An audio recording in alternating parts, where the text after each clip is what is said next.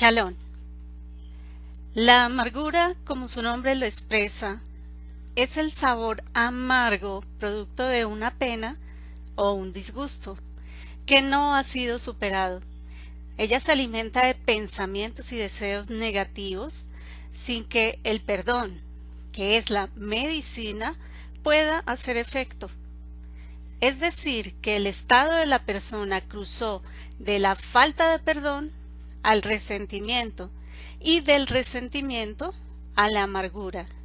Y esta generó una enfermedad espiritual de la que se deriva múltiples deseos como el enojo, el odio, la ira e incluso la venganza. Todos ellos acompañados de otros malos rasgos de carácter que te alejarán del Creador. Hebreos 12:15 dice, Mirad bien, no sea que alguno deje de alcanzar la gracia de Elohim, que brotando alguna raíz de amargura os estorbe y por ella muchos sean contaminados.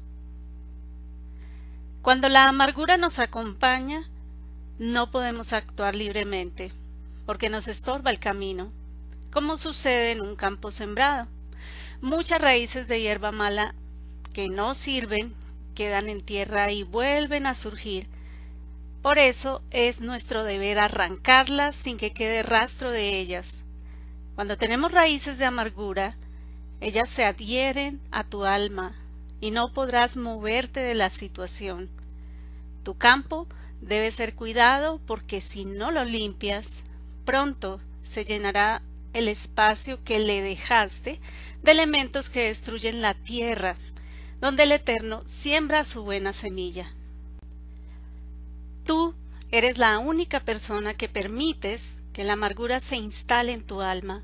Ella va creciendo y cuando ya estás totalmente contaminado, es muy probable que haya hecho daño en las relaciones personales, dañando tu relación de pareja, creando divisiones en tu lugar de trabajo, probablemente hará que pierdas una amistad o arruinará a una persona o un grupo o una comunidad. Nada que tenga que ver con sentimientos negativos es un buen ingrediente para cumplir con la voluntad del Creador del universo. Nuestra preocupación debe ser la santidad para poder alcanzar las moradas eternas. Por tal motivo, es necesario procurar el shalom con todas las personas. Debemos saber que todo esto fue producido por el resentimiento. ¿Y qué es el resentimiento? Es resentir, volver a vivir una experiencia que no fue buena cuando hemos sido o creemos haber sido maltratados. Como consecuencia, entramos en amargura y no pedimos perdón. Es un sentimiento que crece en el alma por una situación que permanece y echa raíces.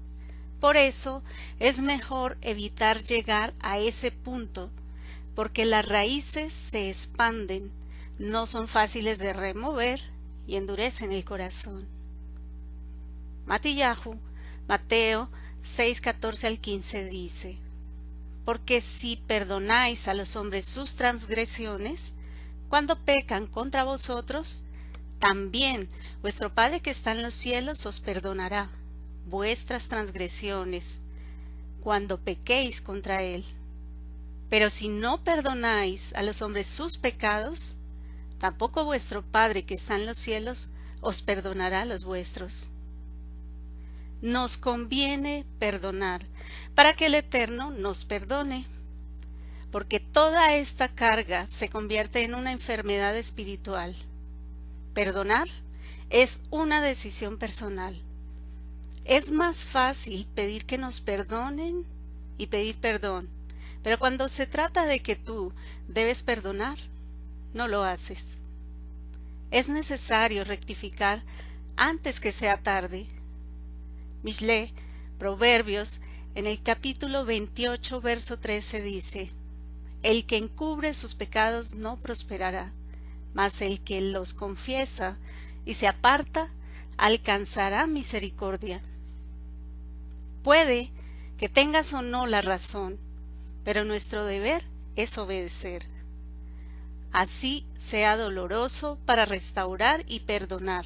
De lo contrario te convertirás en una persona amargada, lo que algunos pueden denominar tóxica, porque intoxica o contamina el ambiente donde se relaciona.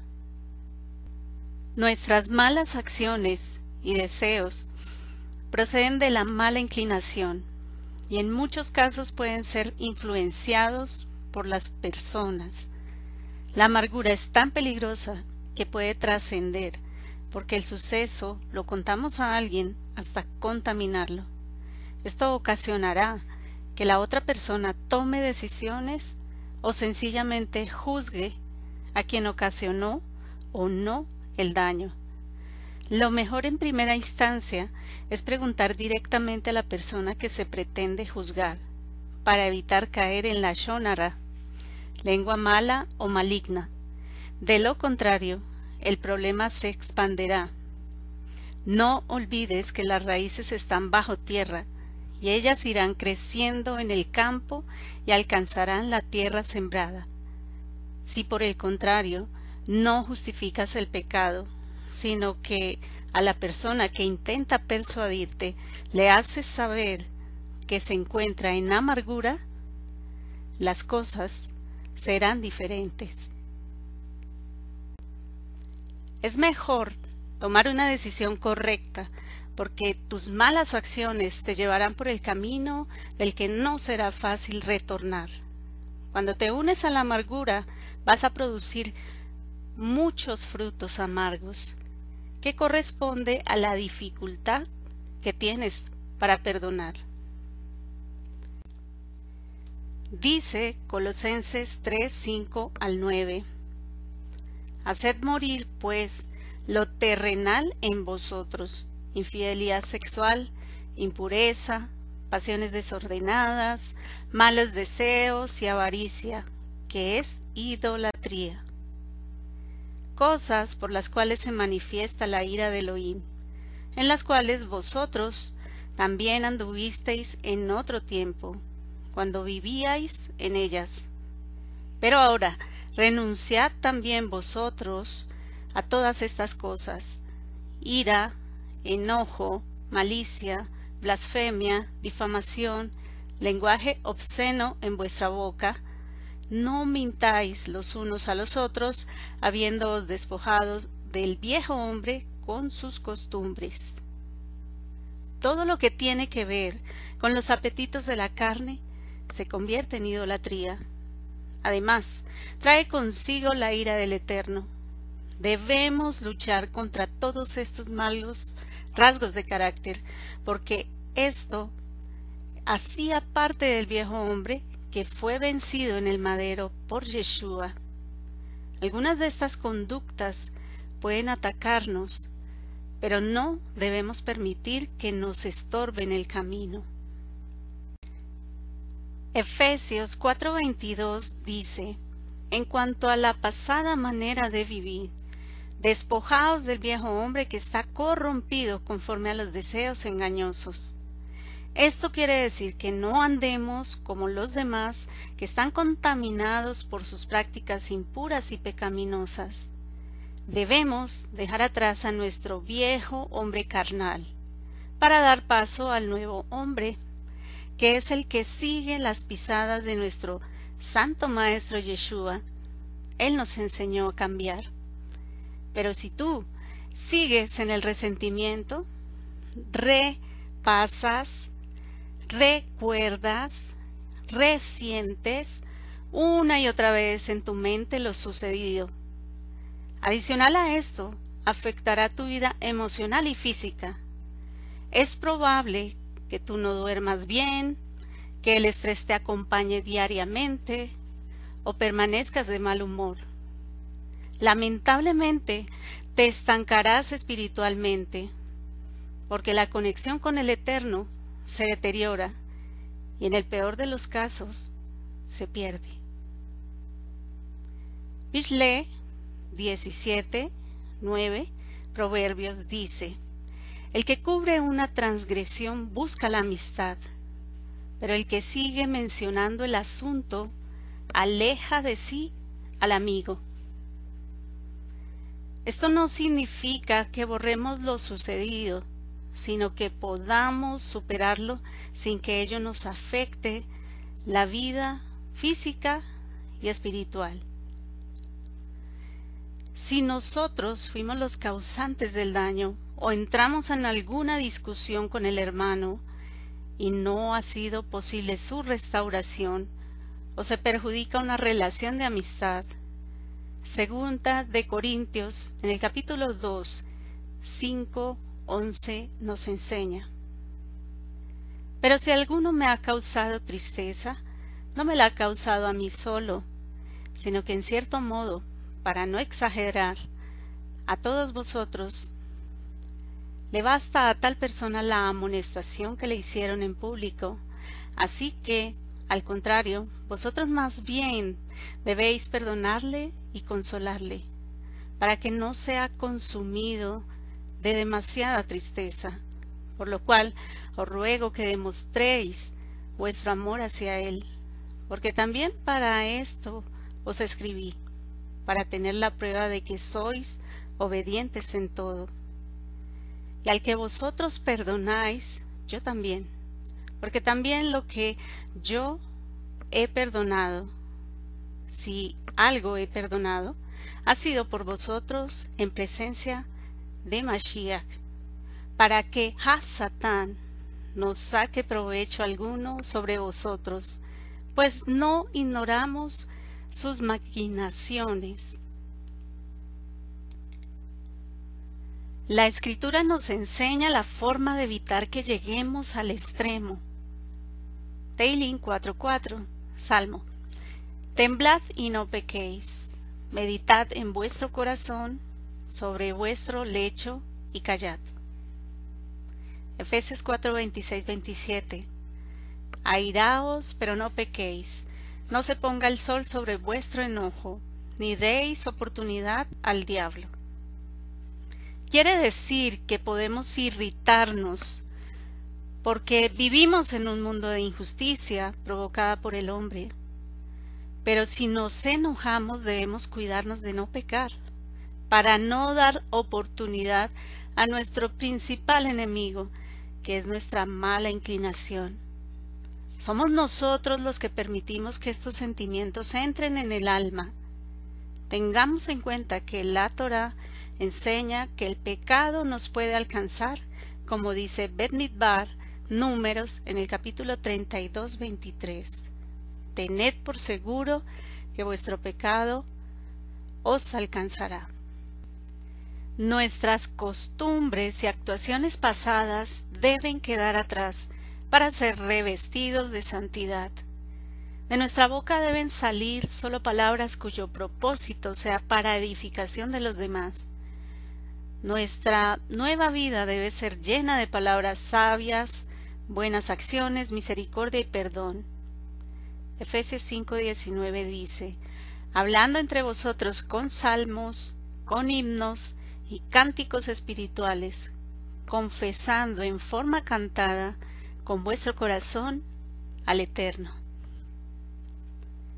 Como la amargura es un pecado que no se encuentra a la vista, sino que va creciendo bajo la superficie, es por esto que Hebreos en el capítulo 12, 15 dice, mirad bien no sea que alguno deje de alcanzar la gracia de Elohim, que brotando alguna raíz de amargura os estorbe, y por ella muchos sean contaminados.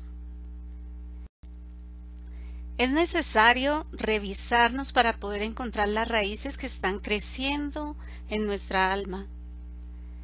El salmista dijo algo que nos va a ser evidente qué es lo que pasa cuando una persona tiene amargura.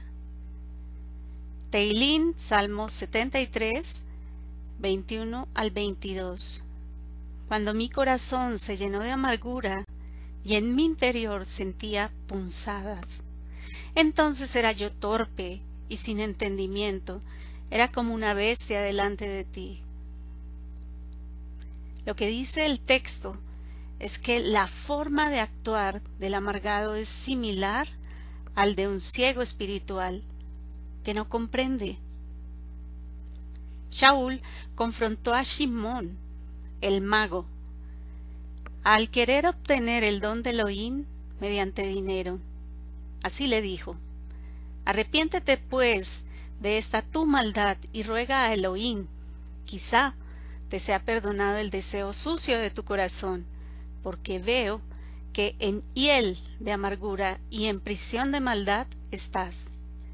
Hechos, Geburot 8, 22 al 23. En este pasaje se puede observar un sentimiento profundo de maldad al extremo. El impacto de las palabras de Shaul causaron que Shimón le respondiera Rogad vosotros por mí al Eterno, para que nada de esto que habéis dicho venga sobre mí.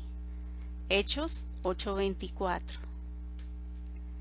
La Torah enseña no sea que haya entre vosotros hombre o mujer, familia o tribu, cuyo corazón se aleje hoy del Eterno nuestro Elohim, para ir a servir a otros dioses de aquellas naciones, no sea que haya entre vosotros una raíz que produzca hiel y ajenjo. Devarín, Deuteronomio 29, 18. Otras versiones lo expresan de la siguiente manera, no sea que haya entre vosotros una raíz que produzca fruto venenoso y ajenjo. Estos dos pasajes tienen algo en común. Se menciona a la hiel, el fruto venenoso o amargo, que implica el estado de una persona. Recordemos que a nivel fisiológico la hiel o la bilis es un líquido producido por el hígado de color amarillo verdoso de sabor amargo. Si ella se riega en el cuerpo, puede ocasionar la muerte. A nivel espiritual, cuando se habla de la hiel o el fruto venenoso, es una forma alegórica de expresar que existe una raíz esparciendo veneno y amargura al árbol entero.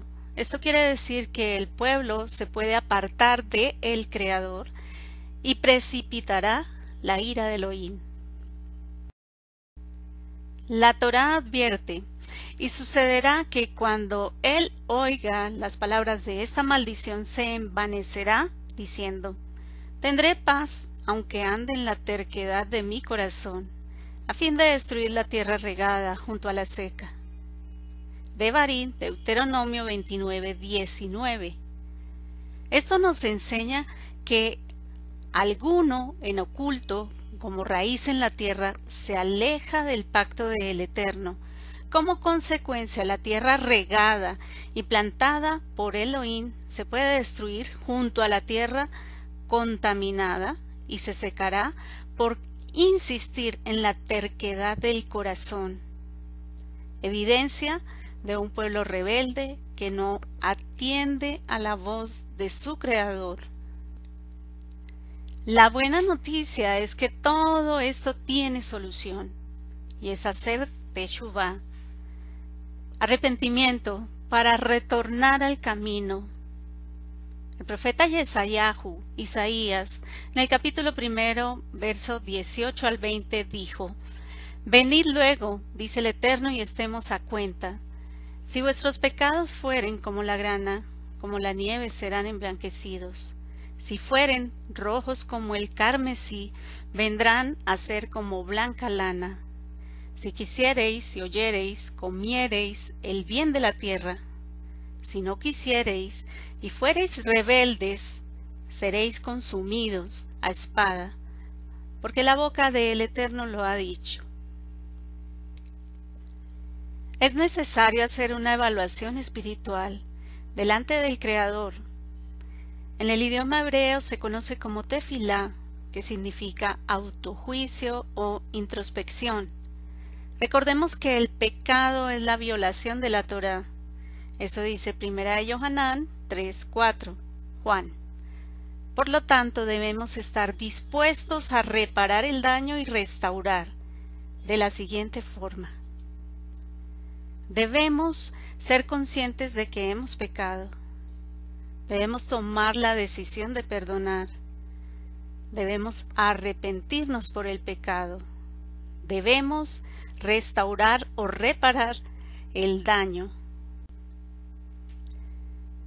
No debemos volver a cometer el pecado, ni dejar asuntos pendientes. Finalmente, la escritura nos da más salidas, entendimiento para que podamos hacer las cosas de la forma en que el Eterno desea. Vestíos pues como escogidos de Elohim, apartados de todo lo sucio y amados, de entrañable misericordia, compasión, humildad, mansedumbre, de paciencia, soportándoos los unos a los otros y perdonándoos unos a otros, si alguno tuviere queja contra otro, de la manera en que verdaderamente el Eterno os perdonó, así también hacedlo vosotros. Colosenses 3, 12 al 13. Si te convirtiereis, yo te responderé, y delante de mí estarás, y si sacares lo precioso de lo vil, serás como mi boca. Conviértanse ellos a ti, y tú no te conviertas a ellos. Irmiyahu, Jeremías 15, 19. Espero que este mensaje sea de bendición para tu vida. Chalón. El Eterno te bendiga.